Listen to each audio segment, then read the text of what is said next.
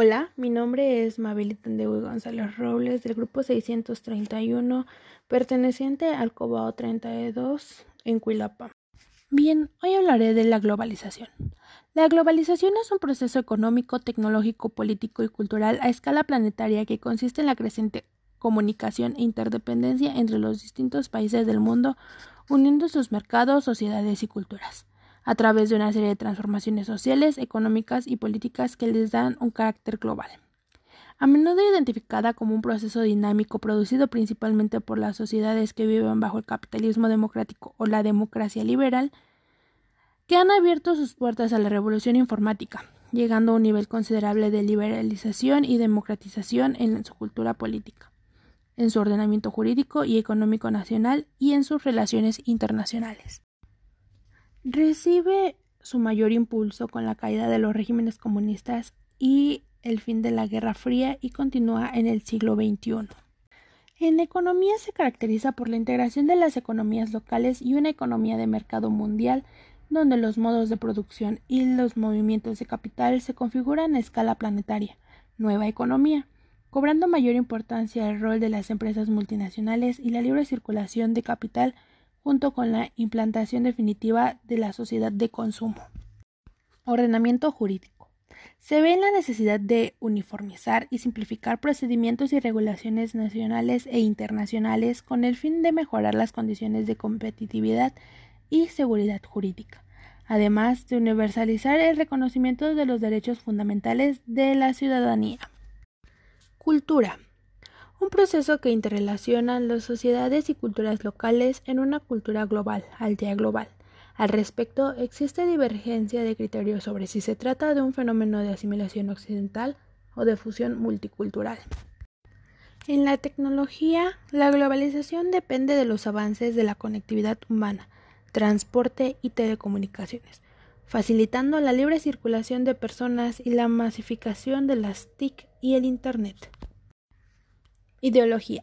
Los credos y valores colectivistas y tradicionalistas causan desinterés generalizado y van perdiendo terreno ante el individualismo y el cosmopolitismo de la sociedad abierta.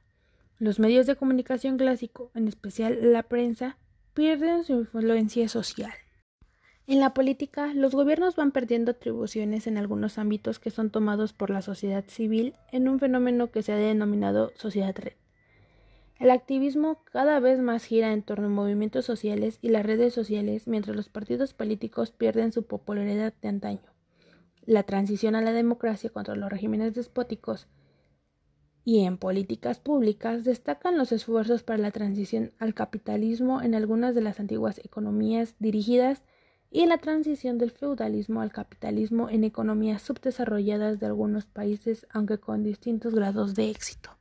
Geopolíticamente, el mundo se debate entre la unipolaridad de la superpotencia estadounidense y el surgimiento de nuevas potencias regionales, y en relaciones internacionales, el multilateralismo y el poder blando se vuelven los mecanismos más aceptados por la comunidad internacional.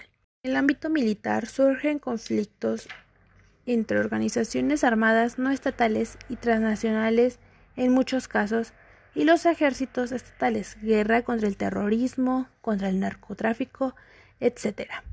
Mientras las potencias que realizan intervenciones militares a otros países, usualmente a los considerados como Estado fallido, procuran ganarse a la opinión pública interna y mundial al formar coaliciones multinacionales y alegando el combate a alguna amenaza de seguridad, nos dan amplios debates sobre la legitimidad de los conceptos de guerra preventiva e intervención humanitaria frente al principio de no intervención y de oposición a las guerras.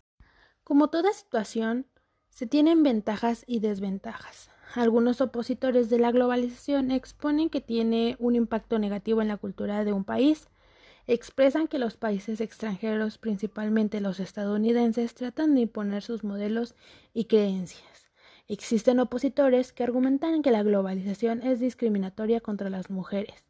Existe un efecto discriminatorio contra la mujer, aunque no necesariamente causado por la globalización, con relación a la diferencia de ingreso entre hombres y mujeres, sin necesariamente adentrarse a identificar el impacto de esta realidad.